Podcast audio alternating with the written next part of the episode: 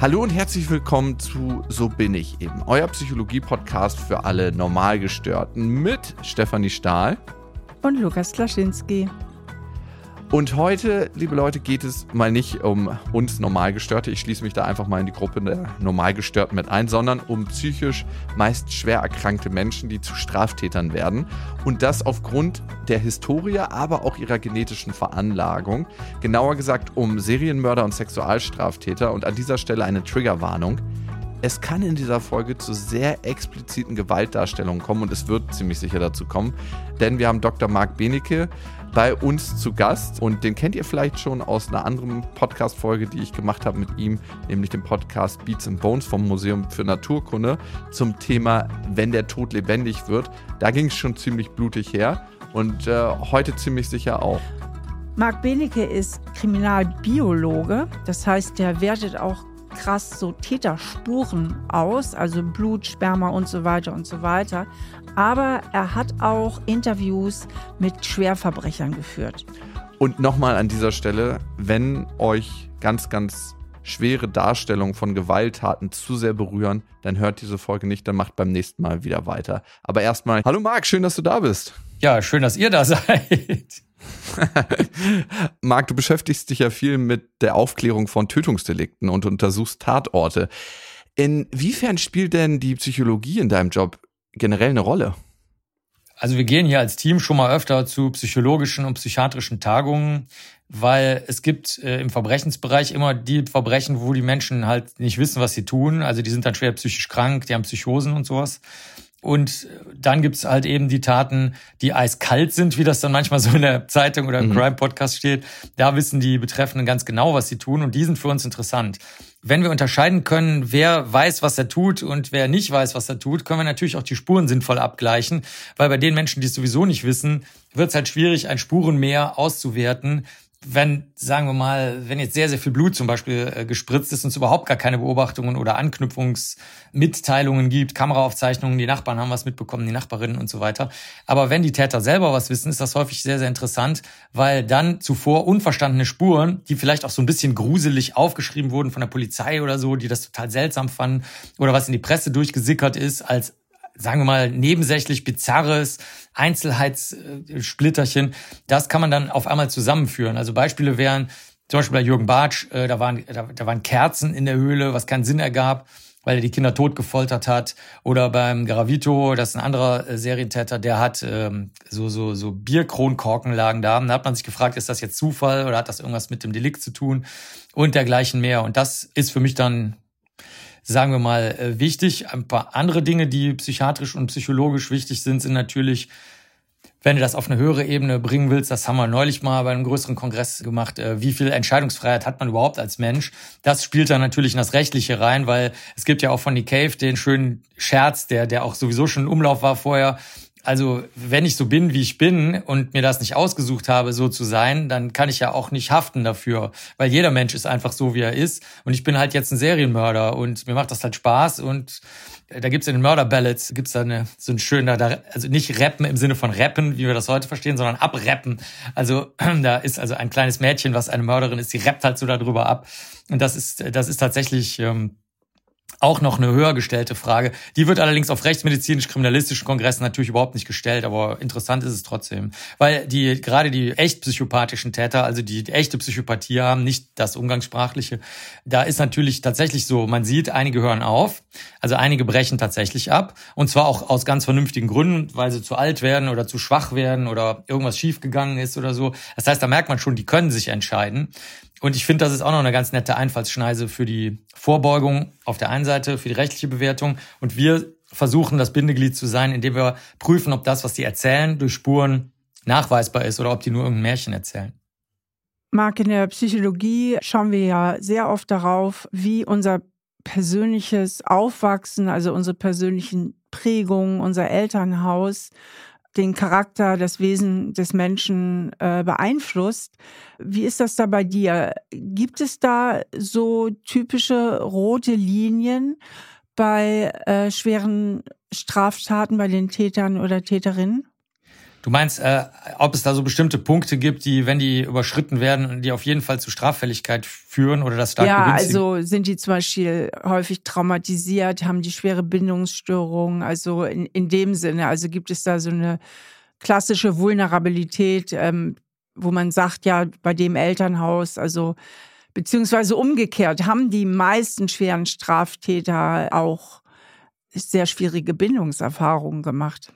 Also das ist für uns auf unserer kriminalistischen Ebene oft ein bisschen schwer auseinanderzuhalten, weil ja sehr viele antisozial gestört sind. Also es ist ja gerade im Journal of Forensic Sciences auch wieder was dazu erschienen, dass äh, weltweit 60 bis, sagen wir mal, 80 Prozent der Knackis antisoziale Persönlichkeitsstörungen haben. Und da ist es natürlich so, da kannst du schwer auseinanderhalten, haben die jetzt früh kindlich einfach schlechte Bindungserfahrungen gemacht? Also sind die schon im Alter von sechs Monaten mit dem Bügeleisen verbrannt worden oder sind die Eltern psychisch krank? Und es ist halt immer nur Chaos. Du weißt nicht, gibt's was zu essen? Kann ich schlafen? Kann ich mich mal waschen? Später kann mir einer bei den Hausaufgaben helfen, weil sonst gibt's in der Schule wieder nur Trouble und so. Das ist schwer auseinanderzuhalten, weil die Antisozialen können dazu natürlich schwer vernünftige Auskunft geben. Ne? Plus es kommt dazu, äh, viele von denen sind natürlich substanzabhängig. Also da, da machen die natürlich aus sich heraus dann auch nur noch schlechte Bindungserfahrungen. Also wenn ich meine ganzen Freunde belüge, bestehle und einfach jedes Wort, was ich sage, eine Lüge und Märchen ist, mir gegenüber, den anderen gegenüber, dann wird das natürlich auch nicht besser mit den Bindungserfahrungen. Deswegen würde ich mal sagen, die, sagen wir mal, die Fälle, die wir sehr klar verfolgen können über Aussagen, Spuren, ehrliche Äußerungen gegenüber Psychiatern, Psychiaterinnen, Journalisten, Journalistinnen oder gegenüber uns oder wem auch immer, über lange Zeit, die man ganz wichtig mit Spuren in Abgleich bringen kann. Das ist das Wichtige. Also, die zeigen natürlich, dass die immer total anfällig sind in ihrer Kindheit. Weiß man denn, wie hoch der genetische Anteil ist bei der antisozialen Persönlichkeit? Ja, darauf wollte ich gerade hinaus, genau.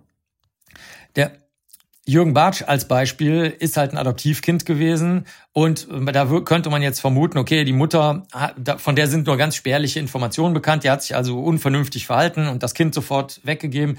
Jetzt weißt du natürlich nicht, stammt die schon aus einer Familie, in der zum Beispiel, sagen wir mal, im schlimmsten Fall psychotische äh, Erkrankungen vorliegen, deren genetischer Anteil ja gut bekannt ist.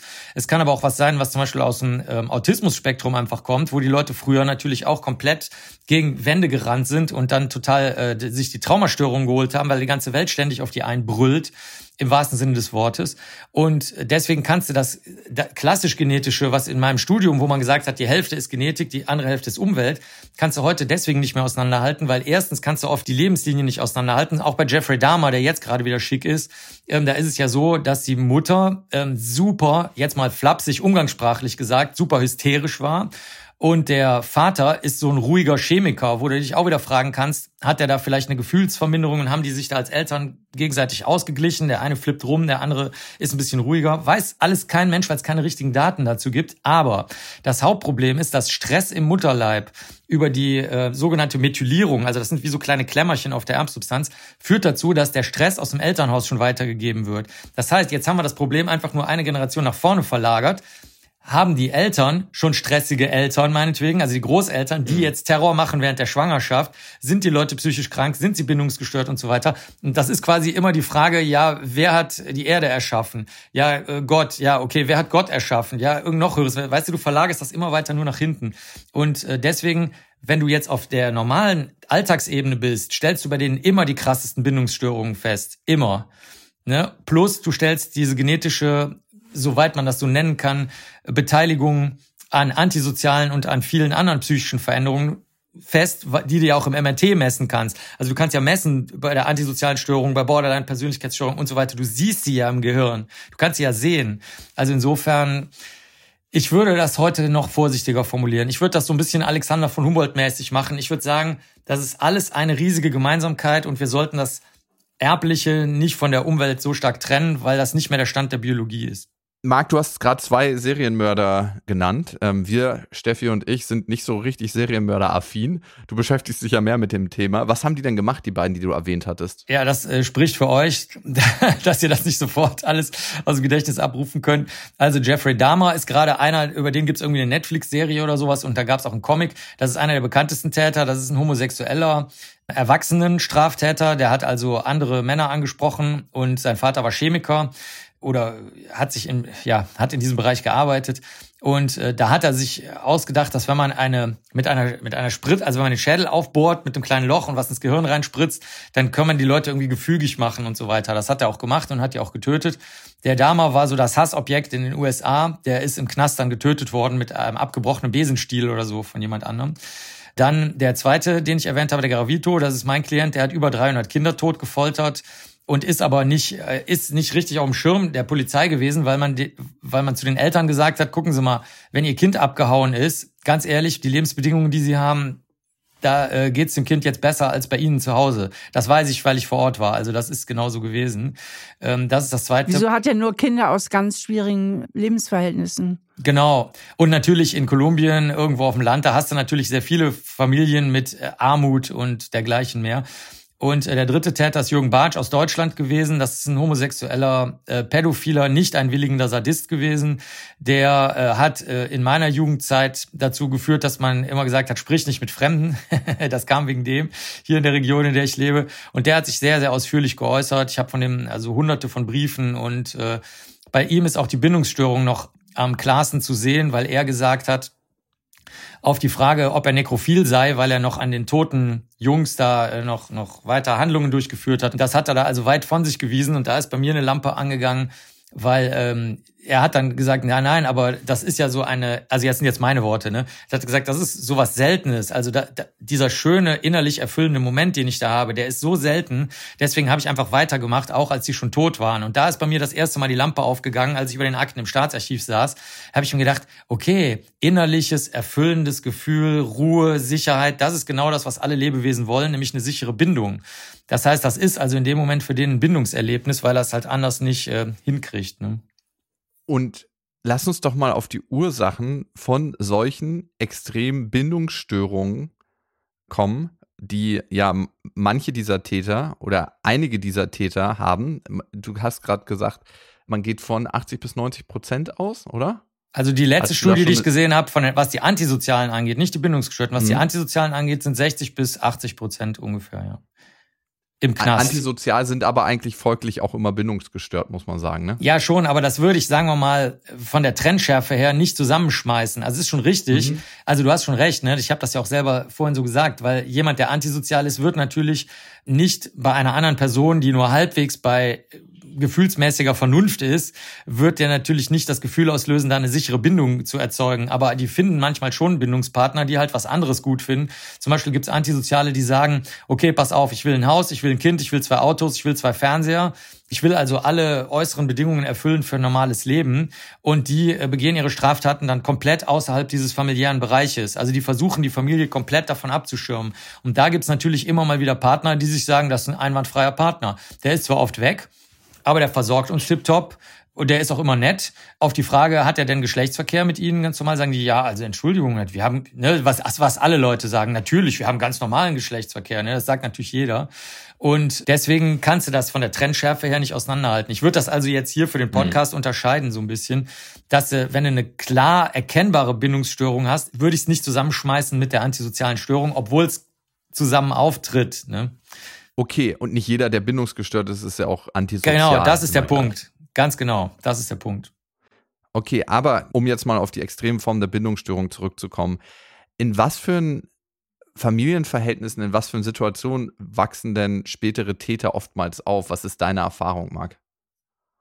Ich möchte noch kurz was äh, zu dem, was du gerade auch angedeutet hast, sagen. Also es gibt natürlich unglaublich viele bindungsgestörte Menschen. Ne? Das, äh, und zwar mit gestört würde ich jetzt sagen, das ist jetzt kein wertender Begriff, sondern einer, dass man sagt, okay, die kriegen einfach keine tiefe, vertrauensvolle äh, Bindung hin. Äh, die haben zum Beispiel, also der Klassiker wäre zum Beispiel bei Borderline, je fester und vertrauensvoller und tiefer die Bindung wird, umso mehr Angst kriegen die. Ne?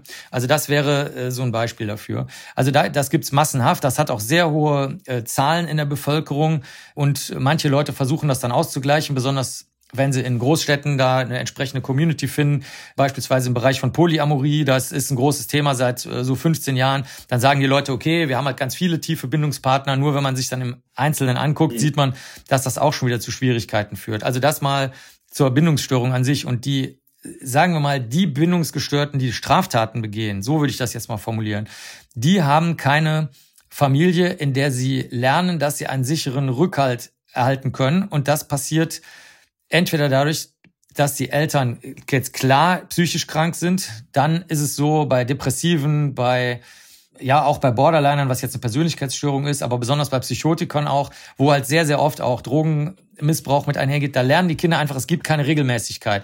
Und dann wachsen die auf in einer Welt, in der sie einerseits viel Freiheit haben, weil sich sowieso keiner um sie kümmert. ne, dann können die eh machen, was sie wollen. Also der schon genannte Jeffrey Dahmer hat dann so eine kleine Mini-Hütte gehabt. Da hat er dann so äh, tote Tiere eingelegt und untersucht und betastet und sowas. Ne? Hat keinen interessiert und könnte ja auch naturwissenschaftliches Interesse gewesen sein, selbst wenn es jemanden interessiert hätte. Aber gleichzeitig, was die vor allen Dingen nicht haben, die haben nichts, wo die durch ein Gespräch oder durch ein sicheres Ritual, irgendwie ein gemeinsames Essen, gemeinsame Feiertage, zum Beispiel zu bestimmten Zeiten schlafen gehen, eine gute Nachtgeschichte vorgelesen kriegen, dass man, wenn man um Hilfe fragt, auch Hilfe erhält, auch wenn man sich gerade gezankt hat. Ne? Also meinetwegen, es gibt Beef in der Familie und man sagt dann, ja, pass mal auf, ich habe aber jetzt eine Klassenarbeit und ich möchte aber gerne nicht schon wieder scheitern aus irgendwelchen Gründen und dann kümmert sich keiner drum. Also diese komplette Unsicherheit, die hast du halt und wenn du jetzt natürlich eine antisoziale Gehirnveränderung sowieso schon hast, dann ist natürlich klar, dass sie irgendwann Stray Cats werden. Also die versuchen dann, wenn es Psychopathen werden, also antisoziale Narzissten, die versuchen dann nach außen hin den Schein zu wahren und äh, sind so überangepasst. Und das wiederum führt aber auch dazu, dass die anderen die irgendwann komisch finden weil dann sagen die sich, okay, einerseits macht er den verrücktesten Scheiß mit, andererseits läuft er jetzt immer hier glatt rasiert, ohne Tattoos, mit schöner Hose und geputzten Schuhen rum. Also irgendwie passt das nicht zu den coolen Kindern oder so. Also das, das setzt sich dann fort. Also da gibt's nie Stabilität, auch wenn die Jugendliche sind ne?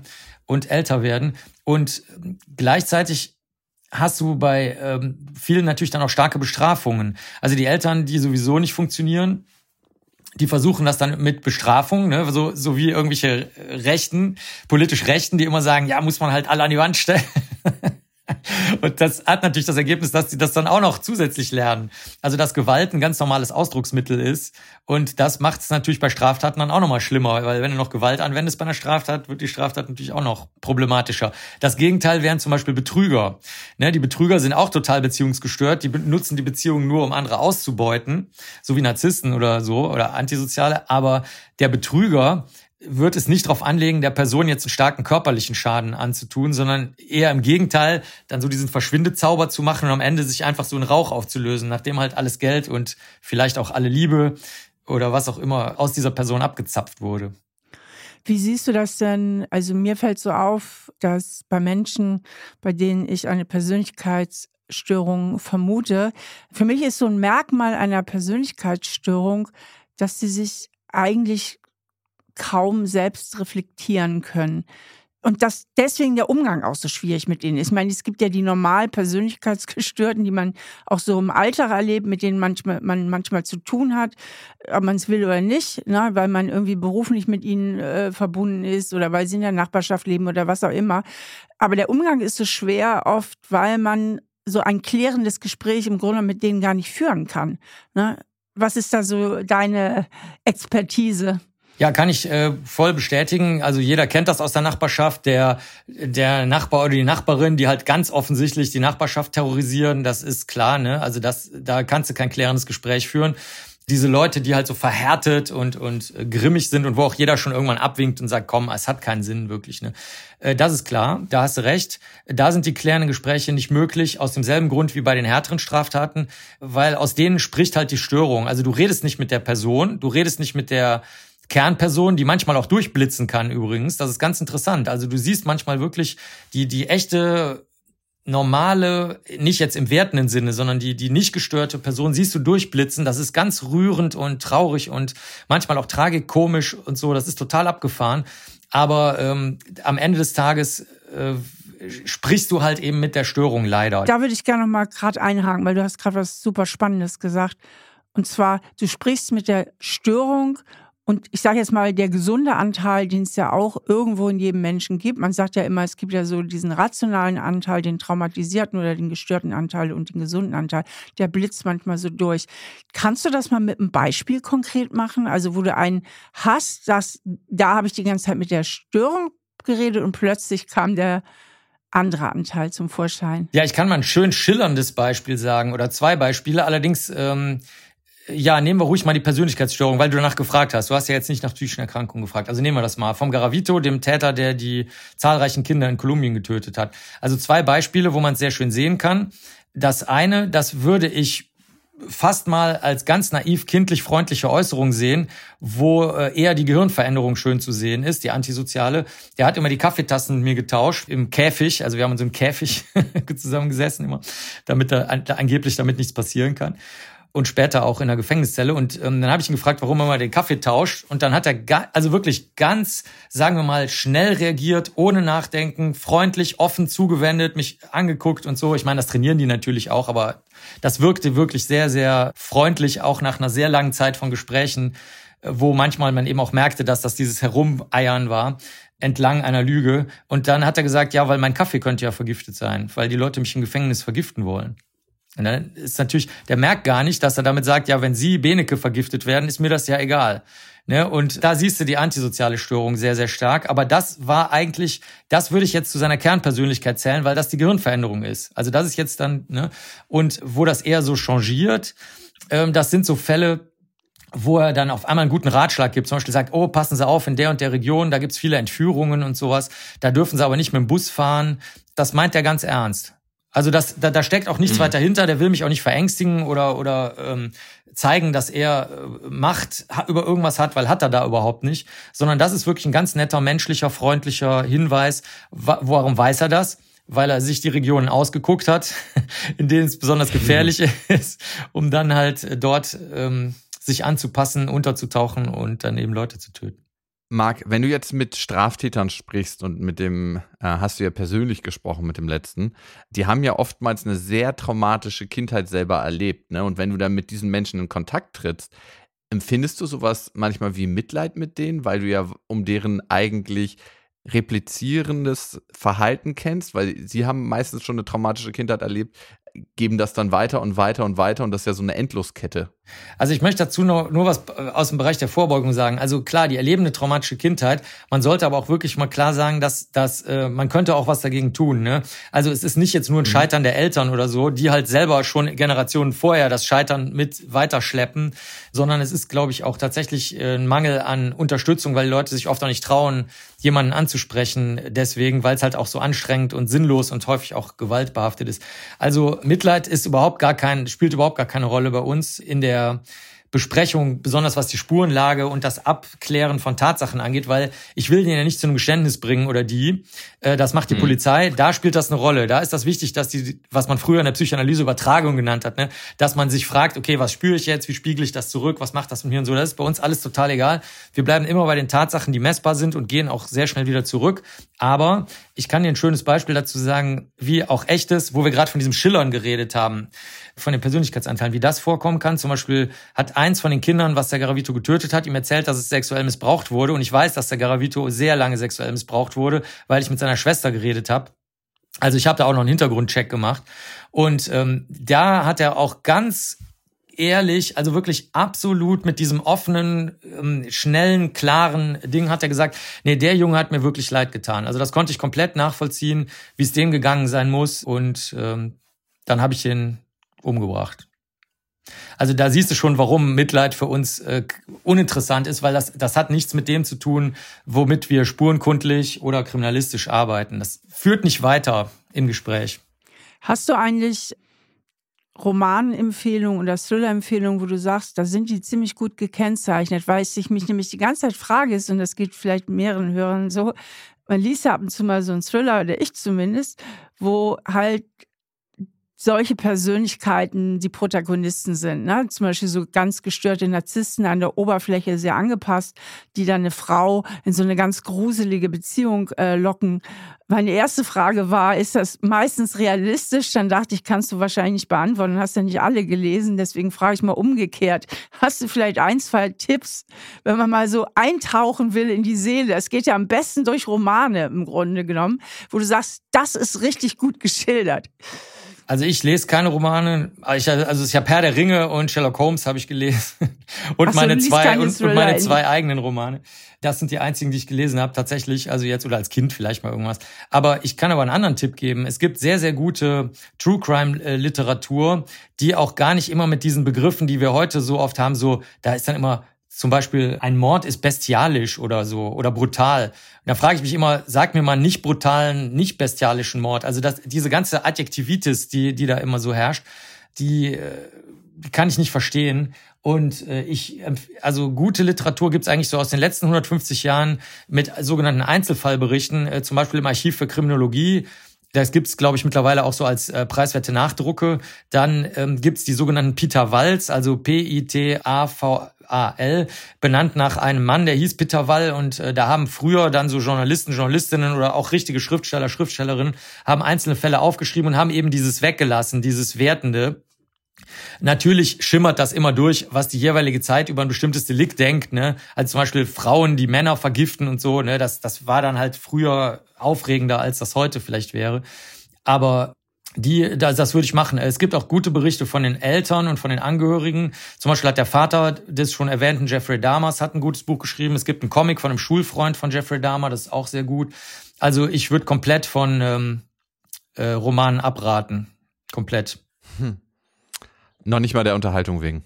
Nee, nee, Unterhaltung ist was also anderes. Also ein guter Thriller ist doch was Schönes. Kann ich nichts zu sagen. Wie gesagt, ich kenne nur die Sherlock Holmes Geschichten, die ja nicht wie Thriller aufgebaut sind, richtig, nach heutigem Maßstab. Lass uns doch nochmal darauf zurückkommen, dass du gesagt hast, man könnte schon früher eingreifen, wenn jetzt jemand zum Beispiel eine traumatisierende Kindheit hat und eine bestimmte genetische Prädisposition. Fragen wir uns auch, woher sie gekommen ist. Ne? Und du hast ja gesagt, es ergibt mehr Sinn, das alles in einen Topf zu werfen und äh, zu sehen, dass dieser Mensch jetzt so ist. Wie könnte man denn früher in diesen Kreislauf einbrechen, dass nicht wieder Trauma an Trauma an Trauma Generationen weitergegeben wird? Was schlägst du da vor? Also ich gucke mir einfach an, was bis jetzt so vorgeschlagen wurde und was funktioniert. Also die Nieder, ich fang, ich nehme mal die niederschwelligste Methode und dann die, sagen wir mal, schon relativ weit oben angesiedelte. Und wenn ihr wollt, kann ich mhm. euch noch mehr sagen. Also die niederschwelligste ist die, die Projekte gibt's auch in mehreren Städten schon, dass man den Kindern Regelmäßigkeit ermöglicht. Zum Beispiel, dass die an zwei Wochentagen, zum Beispiel Mittwochs und Samstags, können die immer um 12 Uhr bis 15 Uhr zu einer Partnerfamilie gehen und da können die dann machen, was sie wollen, Karten spielen, falls das heutzutage noch Kinder machen, ne, irgendein einfaches Kartenspiel, ähm, was essen, falls sie was essen wollen, schlafen, wenn die schlafen wollen. Also die sollen lernen, dass es Regelmäßigkeit gibt. Das finde ich sehr, sehr gut, weil das gilt ja für alle Leute, die, nennen wir es mal, super gestresst sind als Kinder, für alle Kinder, warum auch immer, dass die, wenn die diese Regelmäßigkeit lernen, dann können die schon mal lernen, das in ihr Leben zu über rüberzunehmen. Ne? Genauso wie man halt Kindern mhm. beibringt, zu einer bestimmten Zeit ins Bett zu gehen. Ne? Da sagen die Kinder auch immer, ich will jetzt aber nicht schlafen. Dann sagen die Eltern, ja, okay, du machst das aber jetzt trotzdem. Und irgendwann lernen die Kinder, das ist sinnvoll, weil sie dann fitter sind und sich gesünder und aktiver fühlen und so weiter. Also das wäre sehr niederschwellig.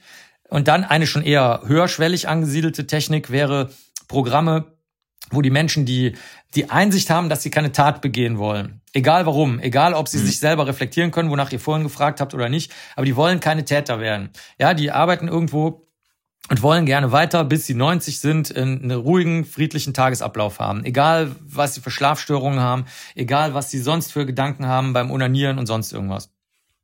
Und dafür gibt es mhm. mittlerweile Programme, zum Beispiel kein Täter werden in Deutschland. Da kannst du dann einfach äh, das, also um es mal kurz zu machen, da geht es gar nicht so sehr darum, offen zu sein, weil das musste sowieso, um in das Programm zu gehen, weil sonst wendest du dich nicht an, die, an das Programm. Das gibt's für Gewaltstraftäter und für Pädophile in Deutschland. Sondern da geht's eher darum, dass du sagst, okay, wie kann ich mich ohne meine Persönlichkeit jetzt zu verbiegen in einer Weise, die eine komplette Gehirnwäsche wäre, die sowieso nicht funktioniert oder die nur, die dich bricht, sodass du am Ende dann ein Alki wirst oder so. Ähm, mhm. Sondern wie kann ich irgendwelche Lösungen finden, um das in den Alltag einzubringen? Und das können dann auch recht, sagen wir mal, ungewöhnliche Lösungen sein. Also ich, ich, Beispiel wäre, wenn du jetzt pädophil bist und du arbeitest in der Schule, ja, oder du bist Priester oder Fußballtrainer oder Trainerin oder so, dann ist das vielleicht nicht die beste Idee. Ne? Dann würde man schon mal sagen, okay, also mhm. das äh, wäre jetzt mal so, da, da wäre es vielleicht eine gute Idee, wenn du das mal aufhören würdest, wenn du da die Kindermannschaft trainierst.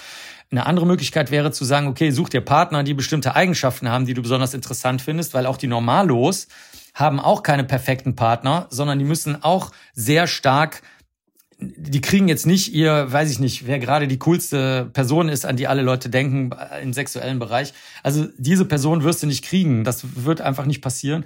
Also nähere dich der Sache an, so dass es halt dich sicher, aber von der Straftat abhält, du aber immer noch ein zufriedenes Leben führen kannst oder sogar ein glückliches Leben.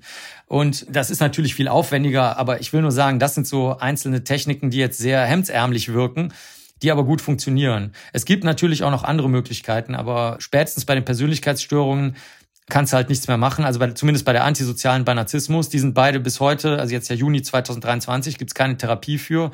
Und bei den psychischen Krankheiten, das wissen wahrscheinlich alle eure Hörerinnen und Hörer, ist es halt leider so, dass man da mit Medikamenten und Therapie rangehen muss.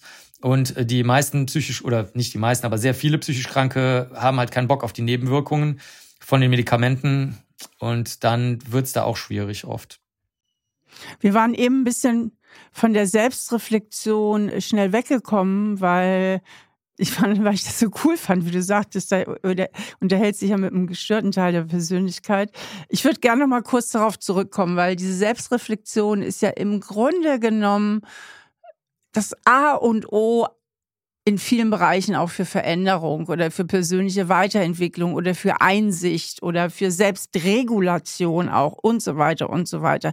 Könntest du vielleicht doch noch mal ein paar Worte zu den Fähigkeiten zur Selbstreflexion im, bei Persönlichkeitsstörungen sagen? Also ich kann jetzt nur von den Erfahrungen reden. Also ich meine, ich kenne mhm. natürlich auch Studien, weil auf den, besonders auf den amerikanischen Kongressen spielt die forensische Psychiatrie auch oft eine, eine große Rolle und im deutschen Bereich ist natürlich, gibt's noch so, so die Reste von psychoanalytischen Strömungen oder von Community Psychiatry, also wo es also keine eingesperrten Leute gibt, sondern wo die Leute eher in einem Bereich sind, wo sie Ruhe erfahren sollen und Hilfe erfahren sollen, wo es nicht ums Wegsperren und so geht. Also aus diesen ganzen schlaglichtartigen Beobachtungen, die ich da mache und auch bei den Kongressen und so, würde ich sagen, dass du über Einsicht nur so weit kommst wie bei Substanzabhängigen. Also die Substanzabhängigen erkennen vielleicht irgendwann, klassischerweise durch dieses, alle Freunde sitzen in einem Raum, man dachte, es gibt eine Party und auf einmal sagen alle Freunde, hör mal, pass auf, wir reden jetzt mal eine Stunde lang. Jeder einzelne von uns, und mehr Freunde hast du auch nicht mehr, ist der Meinung, dass du Kokain oder Alkohol oder sonst was abhängig bist. Und das endet heute in dem Sinne, dass du heute was tust oder wir sind weg. Ne? Und da die Person schon sehr viele Freunde hat weggehen sehen, wird sie sich das vielleicht manchmal überlegen, ne? manchmal auch nicht. Und ich denke, weiter kommst du da nicht das ist so ähnlich auch wie das Gespräch, wenn wir mal gar nicht unbedingt persönlichkeitsgestört nehmen, die Codependenten. Ne? Du hast einen Partner, der zum Beispiel substanzabhängig ist oder Narzisst, was du vorhin sagtest oder irgendwas. Und dann entschuldigst du das dauernd und sagst so, nee, der meint das gar nicht so. Und nächstes oder die und nächstes Mal macht der oder die das anders. Und nee, guck mal, jetzt hat's doch einmal gut geklappt, ne? von 100 Mal äh, so ein Treffen. Und äh, weiter kommst du bei der Persönlichkeitsstörung nicht, weil die ähm, Gehirne, das Gehirn ist ja anders verdrahtet. Also Beispiel wäre Borderline Du kannst nichts dagegen machen, dass die eine panische Angst kriegen vor der, davor, dass sie verlassen werden. Weil das Panikzentrum, die Amygdala, springt halt super schnell an. Gleichzeitig haben die super schlechte Erfahrungen mit Beziehungen gemacht. Jeder, der schlechte Erfahrungen macht, kriegt Angst. Ne, das kannst du jetzt nicht einfach durch eine Gesprächstherapie oder durch Medikamente ähm, lösen, das Problem. Und so ist das bei allen Persönlichkeitsstörungen. Es gibt natürlich auch immer harmlosere Formen oder es gibt Menschen, die du durch eine große Motivation auch bei den Antisozialen, wie ich das schon geschildert habe, dazu bringen kannst, dass die eine Familie gründen und dann ihren Scheiß halt außerhalb der Familie machen. Aber das ist ja keine Lösung. Also deswegen die im Knast und in der auch in der Psychiatrie ist die Erfahrung, dass wenn du die hart gestörten hast, die hart gestörten, die jetzt keine Lö also die nicht die Lösung finden. Zum Beispiel, du kannst ja auch sagen, okay, ich werde zum Beispiel Künstler oder Künstlerin und mach alles selbst. Ich lasse mir von niemandem was sagen. Ich schlafe, solange ich will. Ich verdiene Geld, wie und wann ich will. Ich habe keinen Chef und so weiter. Ne, da kann ja jeder sich irgendwie ein Plätzchen schaffen. Oder ich mache es auf die überangepasste Art. Ich mache einfach immer haargenau das, acht Stunden am Tag, was der Chef oder die Chefin mir sagt. Und den Rest der Zeit ist halt egal. Ne? Mache ich halt irgendwas anderes, das, was mir Spaß macht, so dass ich nicht straffällig werde. Aber im Gespräch, dass die echte Einsicht zeigen, so wie du das kennst von einem, sagen wir mal, einer normalen Beziehung, dass jemand sagt, okay, wirklich, ich habe das lange nicht verstanden, dass dich das wirklich nervt, aber jetzt so langsam raff ich das, mir ist das persönlich egal, meinetwegen, keine Ahnung. Du musst die Badewanne nach dem Duschen, musst du mit einem mit so mit so einer Gummilippe abziehen, ja? Da, da würde ich sagen, ich weiß jetzt nicht, wie wichtig das sein soll, weil man kann die ja auch äh, ab und zu alle paar Tage mal die, die, die Kacheln und die Badewanne so sauber machen. Ne? Aber wenn dir das so wichtig ist, dass sich das wirklich so krass stört und ansonsten alles prima ist in unserer Beziehung, dann machen wir das halt. Und das wirst du bei den Persönlichkeitsgestörten nicht erleben. Also es ist weniger so, dass die Selbstreflexion nur fehlt, sondern es fehlt auch die Empathie auch, ne? Mh, hm, ja, auf eine Art, ich will das Wort jetzt nicht so überstrapazieren, aber es fehlt das Interesse, würde ich mal sagen, ja. Ah. Es fehlt das Interesse daran, das ernst zu nehmen, dass was der andere sagt, natürlich auch verhandelbar ist. Man kann ja auch Lösungen finden, ne? im sexuellen Bereich, im, im Alltagsgestaltungsbereich. Es gibt ja alle möglichen ungewöhnlichen Lebens ähm, Gemeinschaftsformen, die nach außen hin total unauffällig wirken, nach innen hin total harmonisch sind. Und das fehlt denen. Ich würde mal sagen, denen fehlt überhaupt die Reflexion. Mhm. Du sagtest eben, den fehlt das Interesse. Kannst du das nochmal, ich habe es nicht ganz, wie meinst du, es fehlt ihnen das Interesse? Also, dass sie so wenig Bindungen eigentlich haben, dass es Nee, Bindung können die schon sehr stark haben, aber ich kann mal ein paar Beispiele sagen. Also kurze, ganz kurz. Also du gehst zum Narzissten oder zur Narzisstin hin und sagst, hör mal, du kannst hier nicht einfach die Nachbarn beschimpfen, ähm, nur weil die, äh, keine Ahnung, um 22.03 Uhr äh, die Tür mal geklappert haben. Da kannst du jetzt nicht mit der schlimmsten Schimpfworttirade die beleidigen und sagen, das sind die dümmsten Menschen der Welt und bla bla bla bla und so weiter. Das, das geht nicht. Ne? Ich meine, vielleicht hat der Wind die Tür zugezogen, außerdem um 22.03 Uhr oder 5 musst du nicht so ein Theater machen. Und da fehlt dann eben das Interesse. Also die Bindung an sich wäre schon interessant. Beispielsweise klassisch beim Narzissten wäre, der hat dann meinetwegen, in den USA ist das eher verbreitet, das sogenannte Trophy Wife. Ja, also der, der männliche Narzisst hat dann irgendeine so Frau, die irgendwelchen Schönheitsidealen entspricht von, aus, aus der Zeitung oder so. Und ähm, da hat er schon ein starkes Interesse, diese Bindung aufrechtzuerhalten. Nur äh, die, die Mittel dazu hat die Person überhaupt nicht. Das heißt, dann wird derjenige das versuchen, genau wie mit den Nachbarn, wo er eigentlich auch ganz froh wäre, wenn die Nachbarn alle nett zueinander da wären und mit wären, aber äh, das Mittel ist falsch. Er wird dann Beschimpfung und Hass und Neid und Wut und Größenwahnsinn wählen. Ne? Also da, also das Interesse wäre da, aber die, die, im Werkzeugkoffer ist nichts drin. Oder beim Borderliner dasselbe. Der oder die Borderlinerin hat ein extremes Interesse an einer stabilen, dauerhaften Bindung Ne, das ist ja sogar das höchste Ziel. Es gibt ja gar nichts Wichtigeres für Borderliner, aber die, ähm, die haben nichts im Werkzeugkasten dafür und versuchen dann verzweifelt irgendwas zu nehmen. Gewalt, drohen, einschüchtern, verleumden, Sex, irgendwas. Aber da merkt man ja, das sind die falschen Werkzeuge.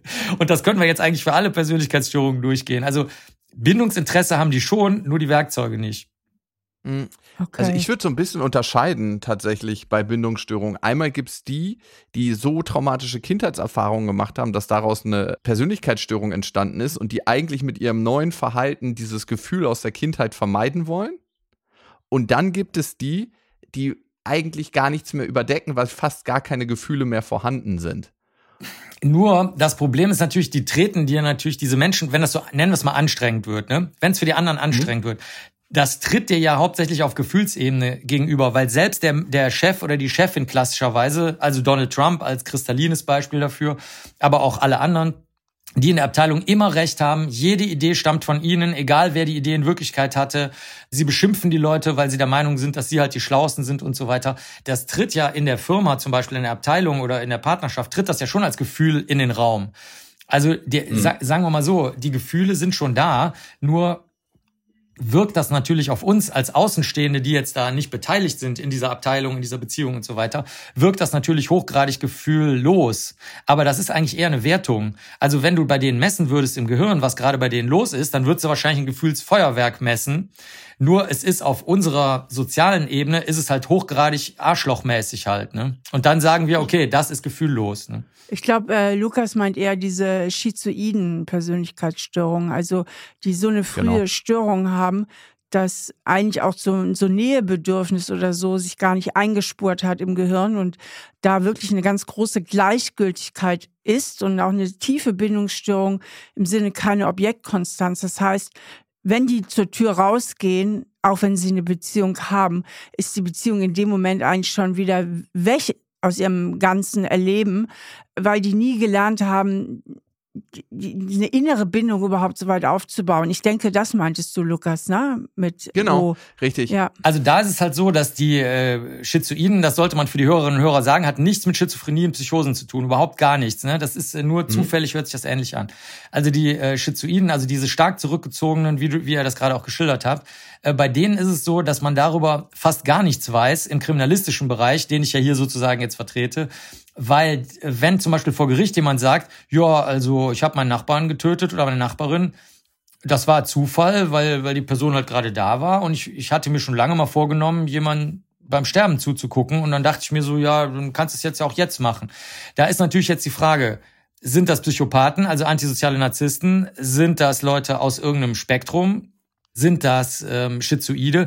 Das erfahren wir nicht, weil diese Leute halt auch im Knast und in der Kriminalistik generell überhaupt nicht kooperieren. Weil wenn du zu denen gehst und sagst, sagen Sie mal, haben Sie Interesse an einem Interview? Dann sagen die, nö, also das heißt, das heißt das ist, deswegen ist das eine riesige, riesige leere Stelle, die wir da äh, haben. Leider. Aber fällt sowas denn nicht bei Gutachten auf? Die werden ja auch begutachtet.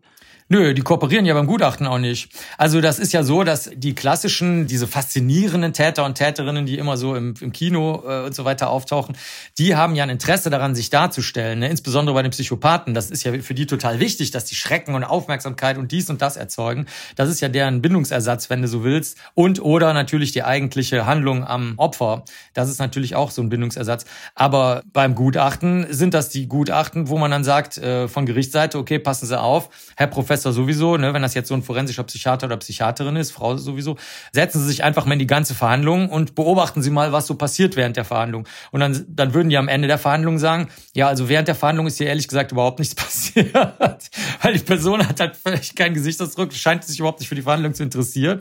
Aber äh, ich kann aus den Taten, kann ich was ableiten. Ne? Klammer auf, dafür hätte ich jetzt nicht zehn Tage in der Verhandlung sitzen müssen, aber gut.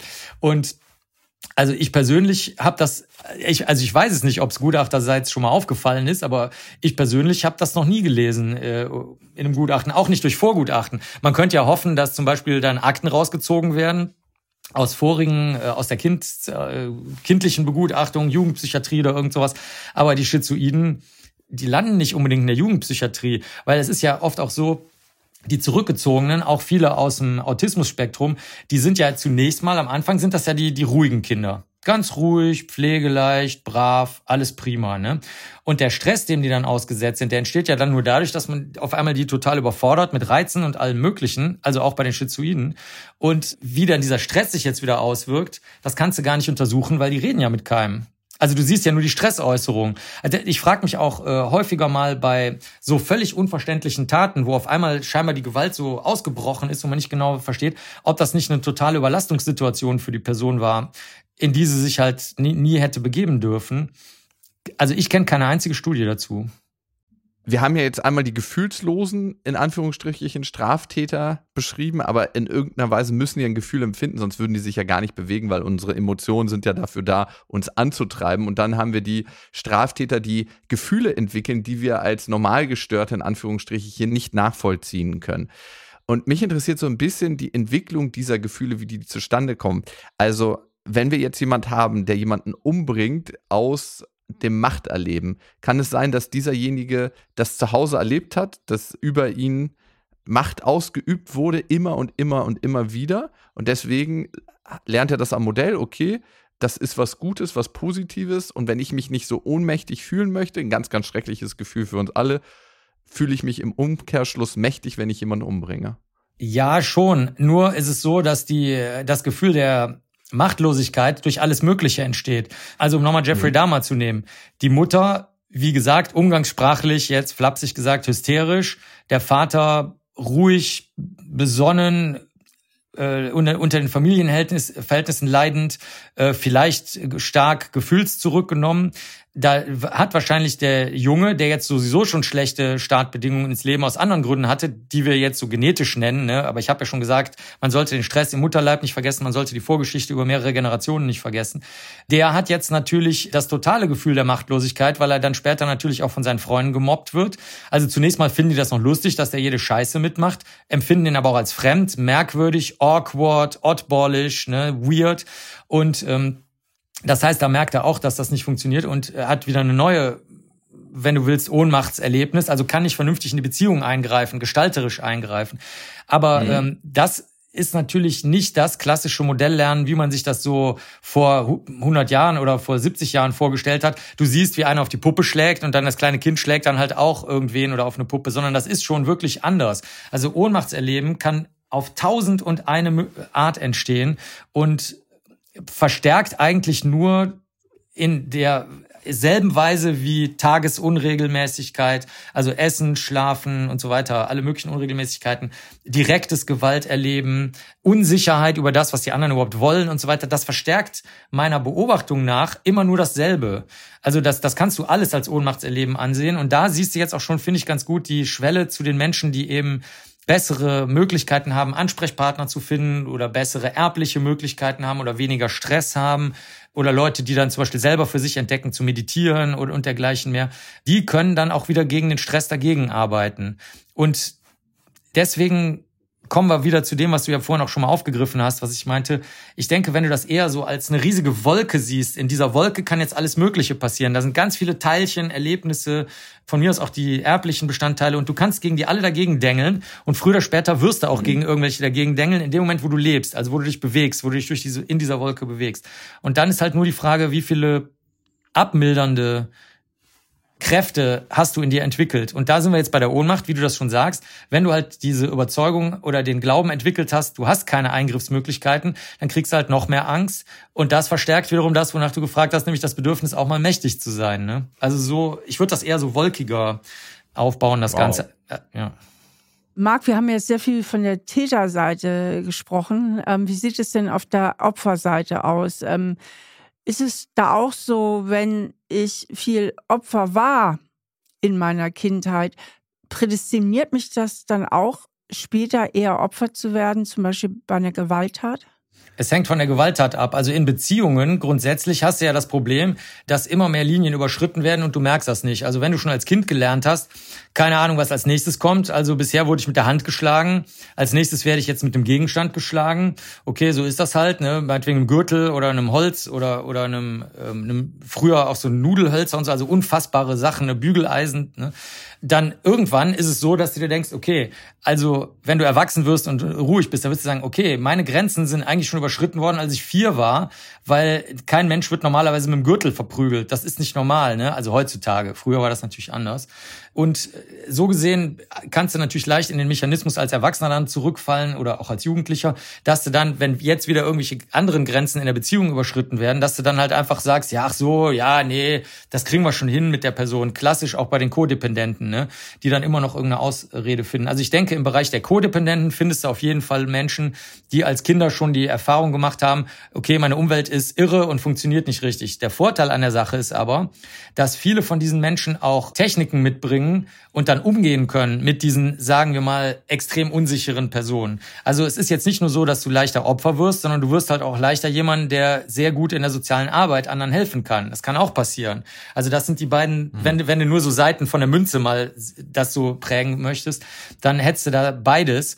Aber es ist schon richtig, diese Superkraft die du nie haben wolltest, die wird dir dann natürlich schon eingeprügelt oder durch ständige Grenzüberschreitung geben. Aber ich möchte mal ein Beispiel aus den USA sagen.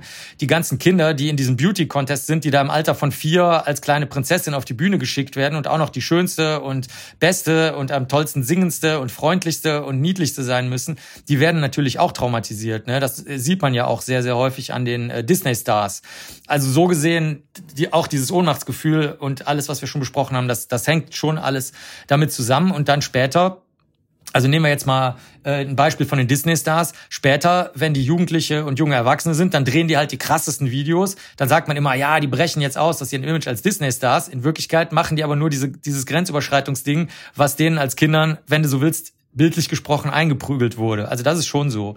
Auf der anderen Seite, was jetzt harte Gewalttaten angeht, wie du bist die letzte Person im Bus und der Busfahrer vergewaltigt dich, ne? Oder du bist die letzte Person im Bus, steigst aus und wirst ins Gebüsch gezerrt und beraubt oder irgend sowas.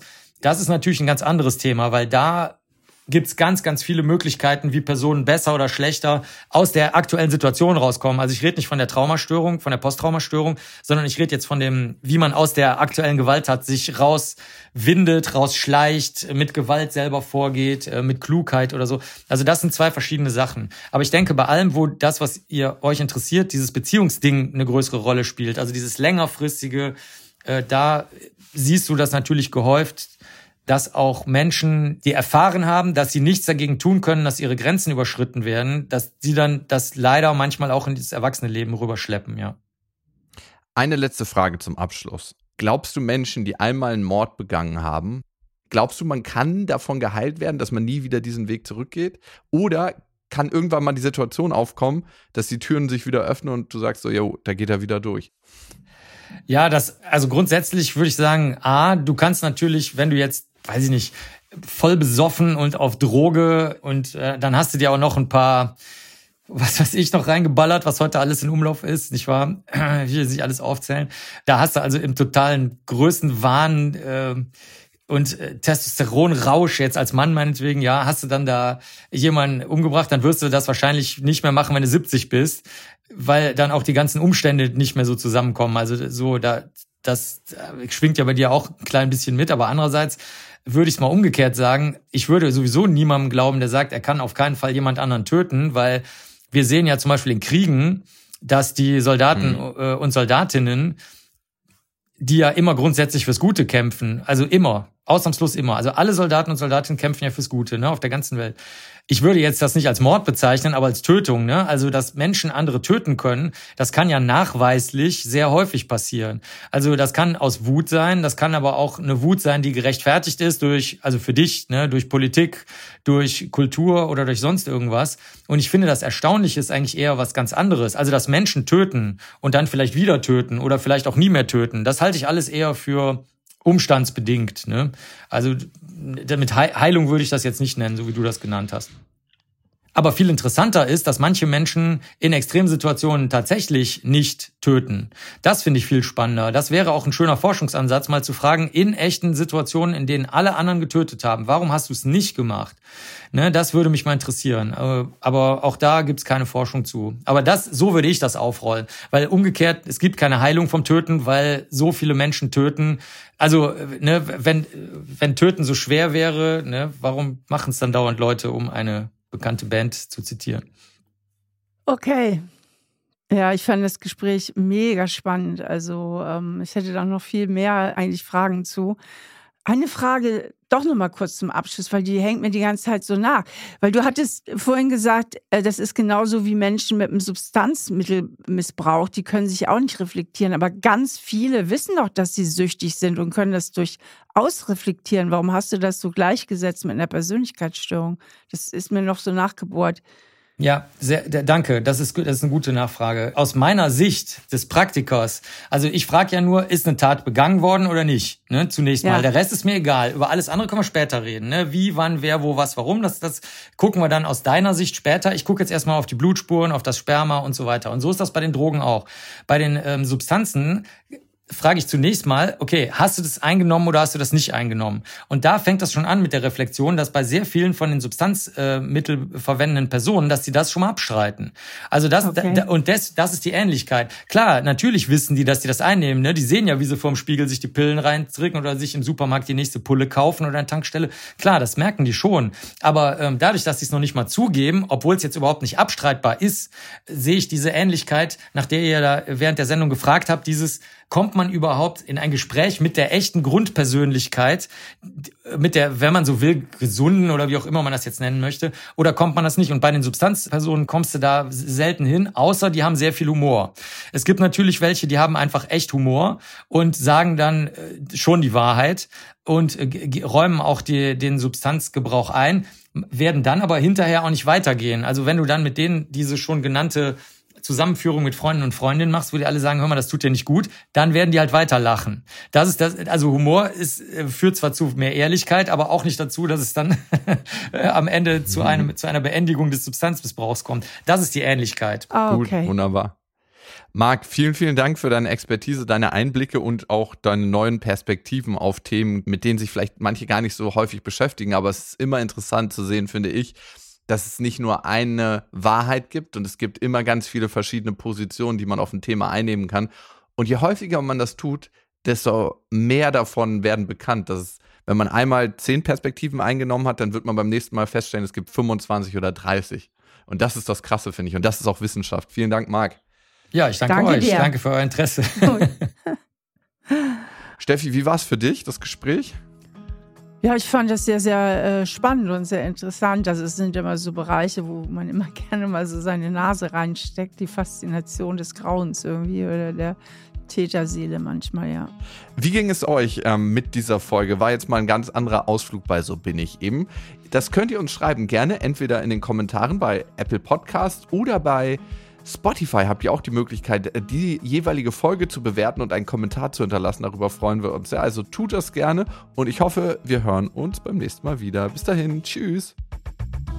Das ist ein Podcast von RTL Plus Musik, produziert von Auf die Ohren. Schnitt Jonathan Raue, Recherche Antonia Bose, redaktionelle Leitung Sophie Ida Hischenhuber.